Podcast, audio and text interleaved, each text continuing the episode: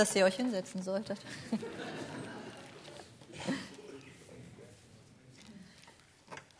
Liebe Gemeinde und besonders liebe Judith, lieber Rolf, lieber Richard, lieber Keno.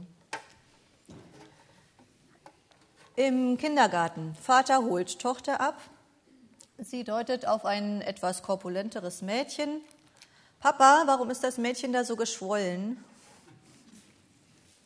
Kindern ist echt nichts peinlich. Manchen Erwachsenen aber auch nicht, möchte man meinen.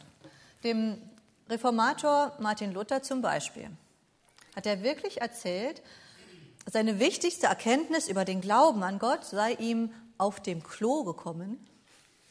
Wie peinlich. Luther schämte sich eben nicht fürs Evangelium, sagen die Ausleger.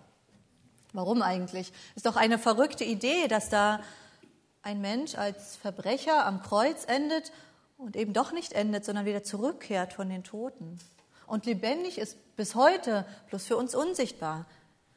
Das soll man glauben. Ihr vier Täuflinge, ihr habt es schlau arrangiert, dass in der derzeitigen Predigtreihe über die sogenannten reformatorischen Soli der Glaube dran ist. Um Solus Christus, allein Christus ging es letzte Woche hier in Herford.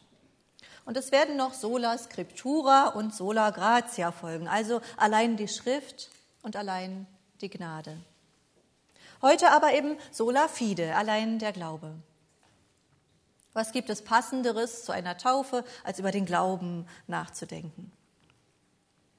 Der Predigtext heute ist derselbe wie letzte Woche, denn er wurde für Martin Luther, den Reformator, Reformator, zum Schlüsseltext in Bezug auf den Glauben. Ich lese aus seiner Übersetzung aus dem Brief an die Christen in Rom, Erstes Kapitel, die Verse 16 und 17. Denn ich schäme mich des Evangeliums nicht. Denn es ist eine Kraft Gottes, die selig macht alle, die daran glauben, die Juden zuerst und ebenso die Griechen.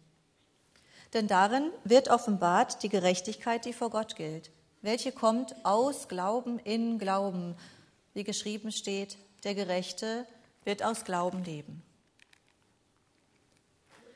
Ich schäme mich des Evangeliums nicht. Über diesen Satz habt ihr letzte Woche schwerpunktmäßig nachgedacht.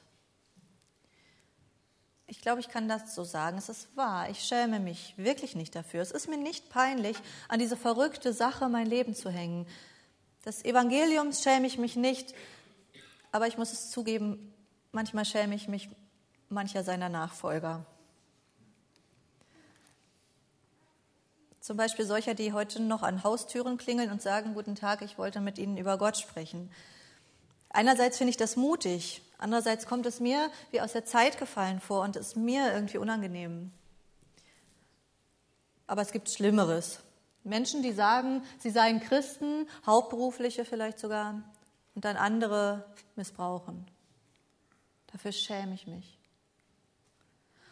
Und manchmal, ja, da schäme ich mich über mich selbst, weil meine Art von Jesus zu reden so unbeholfen ist. Mir fehlen die Worte und was dann doch rauskommt, klingt so schwächlich, so wenig überzeugend. Was können wir darauf sagen? Ich meine, dies kann schon sein, aber es ist nicht so wichtig. Peinlichkeiten kommen vor, bei anderen und bei mir selbst. Sie sind nicht wichtig genug, um sich darüber Sorgen zu machen. Wichtig ist allein zu glauben, den Glauben zu üben. Ihr Täuflinge, haltet es der Gemeinde heute besonders vor Augen. Wichtig ist der Glaube. Ihr braucht euch dessen nicht zu schämen. Warum auch, wo es doch selig macht, wie die Bibel sagt. Freude, Standfestigkeit, Erfüllung, solche Dinge bringt das Evangelium mit sich. Und wer es an euch Vieren beobachtet hat, der wird nicht spotten, der wird staunen und sich mitfreuen. Aber was ist das nun Glauben? Was hat Martin Luther da auf dem Klo begriffen? Das heißt, wahrscheinlich saß er nicht auf dem Klo, sondern in seinem Studierzimmer am Südturm des Wittenberger Augustinerklosters, durch dessen offenes Fenster wohl üble Gerüche hereinwehten, weil da unten die Abwässer entlang rannen. Luther befand sich sozusagen mit der Nase super cloaca, da kommt dieser Ausdruck her, über den Abwässern. Daher die Legende mit dem Klo. Aber das ist gar nicht entscheidend. Auch so wirkt es ja zumindest etwas verschroben, eine wichtige Erkenntnis zu referieren und dann zu bemerken, übrigens, draußen hat es mächtig geschunken. Schon ein bisschen peinlich und unangemessen, oder? Aber Herr Luther schämt sich eben nicht. Warum? Weil er begeistert ist, ganz aus dem Häuschen. Er hat über dem Römerbrief gebrütet und endlich hat es Klick gemacht. So ist das mit dem Glauben. Im Evangelium wird offenbart die Gerechtigkeit, die vor Gott gilt, welche kommt aus Glauben in Glauben. Was heißt das nun? Was ist so toll daran? An einer Wendung habe ich mir die Zähne ausgebissen. Aus Glauben in Glauben. Was soll das bedeuten? Wir können beruhigt sein, andere hatten auch schon Schwierigkeiten damit. Das merkt man daran, dass es sehr verschieden übersetzt ist. Mindestens drei unterschiedliche Deutungen finden wir. Und es ist erstaunlich, alle haben etwas zu sagen darüber, wie das ist mit dem Glauben. Schauen wir sie uns an. Zum einen kann man es so verstehen. Gottes Glauben führt zu unserem Glauben. Wie bitte? Ja, das ist genau das Aha-Erlebnis, das Luther hatte. Das ist Gottes Gerechtigkeit, dass er es uns ermöglicht zu glauben. Er glaubt an uns. Das heißt, er setzt auf uns in großer Treue und unter größten persönlichen Risiken. Gott ist nicht der unerbittliche Richter, der uns immer wieder ein schlechtes Gewissen macht, damit wir zerknirscht zu ihm kriechen, schon wieder miese Gedanken gehabt oh, und schon wieder eitel geworden, weil ich ja so brav bereut habe, sondern er hat sich selbst zu uns aufgemacht, um uns an sein Herz zu ziehen. Das erkennen wir in Jesus Christus. Wenn wir in dem Juristenmodus bleiben, der im Bild vom Richter Gott angeklungen ist, Jesu Sterben am Kreuz kompensiert die Unzulänglichkeiten des Menschen rechtsgültig vor Gott. Gott ist nicht nur bereit, uns den herzlichen Gehorsam Jesu anzurechnen, als sei es unser eigener, sondern Gott selber hat es sogar so arrangiert, dass das möglich ist. Er schenkt uns seine Gerechtigkeit. Das heißt, er schenkt es uns, dass wir vor ihm als Gerechte dastehen. Er schenkt es dir, dass du ihm ganz und gar recht bist. Er vertraut sich dir an, er glaubt an dich. Und das führt dich dahin, ihm zu glauben, sich ihm anzuvertrauen. Im Glauben wirst du auch ihm gerecht. Du erkennst sein wahres Wesen, seine Freundlichkeit, seine herzliche Liebe. Gottes Glauben, seine riskante Treue also führen zu deinem Glauben. In der guten Nachricht von Jesus Christus wird offenbart die Gerechtigkeit, die vor Gott gilt, welche kommt aus Glauben in Glauben. Es gibt eine zweite Möglichkeit, dieses aus Glauben in Glauben zu verstehen, nämlich von Anfang bis Ende. Der Glaube steht am Beginn und er durchzieht das ganze Leben bis zum Ziel. Also alles steht und fällt mit dem Glauben. Das ist die These. Und die erregt auch Widerspruch. Wir leben in einer anderen Zeit als Martin Luther im 16. Jahrhundert. Gott nimmt mich an, so wie ich bin. Das war für ihn die Antwort auf seine Frage, wie kann ich Gott dazu bringen, mit mir zufrieden zu sein? Christen heute stellen diese Frage auch und die Antwort ist Befreiung pur. Gott nimmt dich an, so wie du bist. Es hängt nicht von irgendeiner Leistung ab, auch nicht fromm. Er schenkt es dir, er vergibt dir gern, denn du bist in seinen Augen unendlich wertvoll. Aber die Frage nach einem zufriedenen Gott ist nicht die Frage der meisten Menschen unseres Umfelds. Die fragen sich schon eher, warum überhaupt glauben?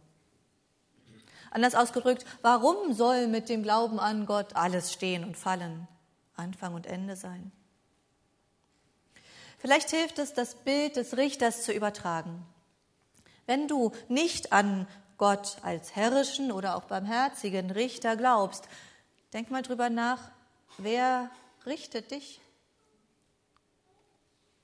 Welchen Urteilen bist du ausgesetzt? Fremden und eigenen? Da ist das gesellschaftliche Ideal vom gesunden, beweglichen, toleranten Menschen. Entsprichst du dem? Da ist die Welt des Lernens und der Arbeit. Ich kenne Schulnoten oder das Wissen aus der Chefetage bewertet zu werden. Ich kenne die verstohlenen Blicke im Fitnessstudio. Ist der Körper trainiert oder bist du nur so ein ab und zu Laufbandbenutzer? Eltern urteilen über ihre Kinder und übrigens auch umgekehrt, später mindestens.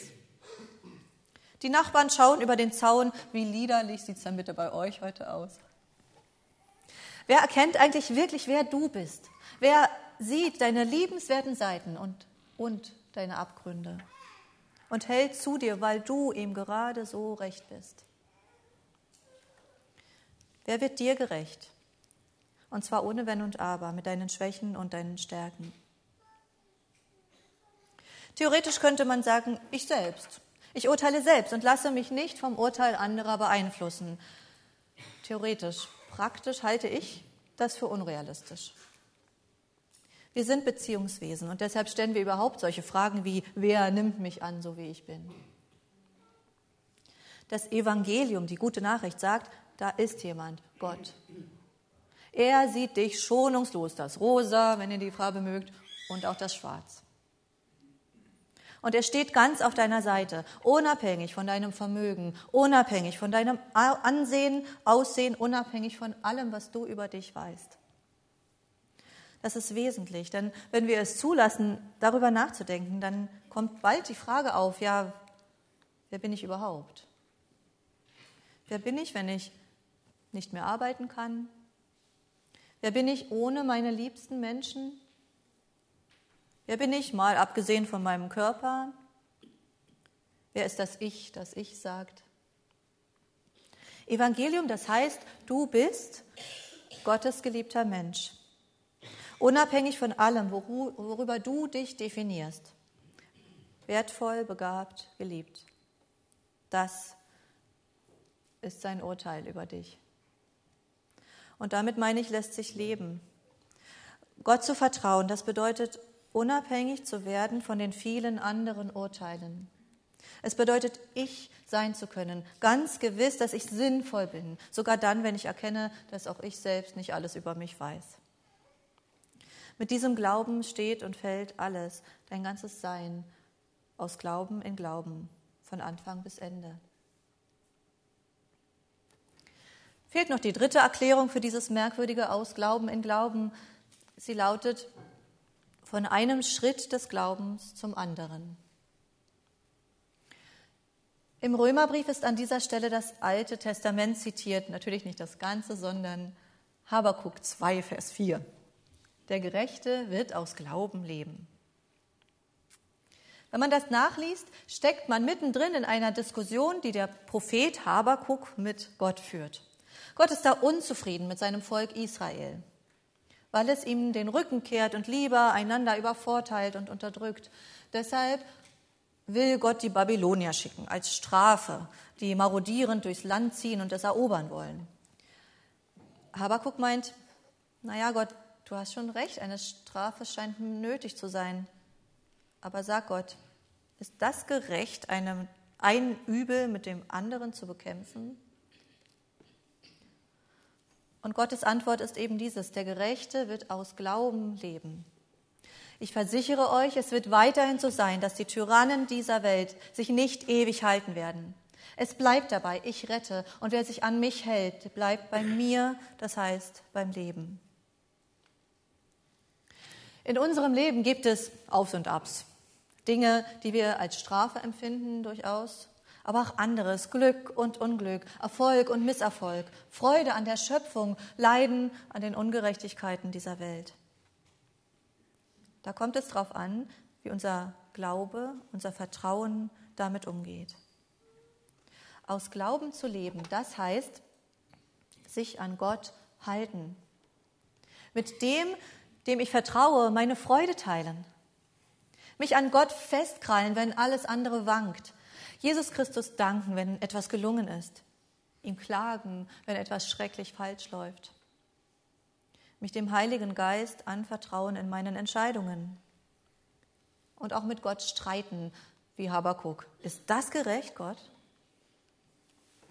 Auf diese Weise bleiben wir bei dem, der das Leben selbst ist, und zwar sogar über unseren eigenen Tod hinaus. Aus Glauben in Glauben, von einem Schritt des Glaubens zum nächsten, habe ich gesagt, gibt es Entwicklung im Glauben? Ich meine schon. Manches, was wir heute über Gott denken, wird sich verändern. Was ihr, liebe Judith, lieber Keno, lieber Rolf, lieber Richard, was ihr mit Gott erlebt habt, das ist nicht das Letzte. Eure Taufe, Lars hat es schon gesagt, ist nicht ein Schlusspunkt, sondern eben ein Doppelpunkt. Vielleicht habt ihr Vorstellungen von Gott, die ihr später als kindlich ablegen werdet und noch später auf einer anderen Ebene der Schlichtheit wieder aufnehmen. Das geschieht. Ich glaube eigentlich nicht recht daran, dass der Glaube immer mehr wächst, immer größer wird. Um Gott recht zu sein, reicht erstmal Glauben. Punkt. Nicht großer Glaube, nicht festerer Glaube, Glaube. Glaube reicht. Vertrauen. Aber dieser Glaube, der verändert sich eben in Reaktion auf das, was uns im Leben begegnet. Und das ist ganz logisch, denn Glaube ist ja eine Beziehungssache. Vertrauen auf Gott. Ja, Vertrauen auf Gott ist wie ein fester Standpunkt, ja. Aber eben auch Bewegung. Denn wenn Christus losgeht und dich mitnehmen will, heißt es vertrauensvoll, seine Hand zu fassen und gehen, nicht stehen. Aus Glauben im Glauben, von einem Schritt des Glaubens zum nächsten. Lieber Rolf, lieber Richard, lieber Keno, liebe Judith, ihr habt das getan. Ihr habt auf ein Leben mit Gott gesetzt. Ihr glaubt ihm, vertraut euch ihm an. Das bezeugt ihr heute mit eurer Taufe. Und das bezeugt Gott euch in der Taufe. Er glaubt an euch, er vertraut euch. Ihm seid ihr gerade so recht, wie ihr seid. Und so könnt ihr leben und euch auch verändern, wo es gut ist. Liebe Gemeinde, das sollen wir alle immer wieder hören. Diese großartige Zusage. Im Evangelium wird offenbart die Gerechtigkeit, die vor Gott gilt, welche kommt aus Glauben in Glauben. Dafür braucht man sich nicht zu schämen, Darüber kann man sich nur von Herzen freuen. Amen.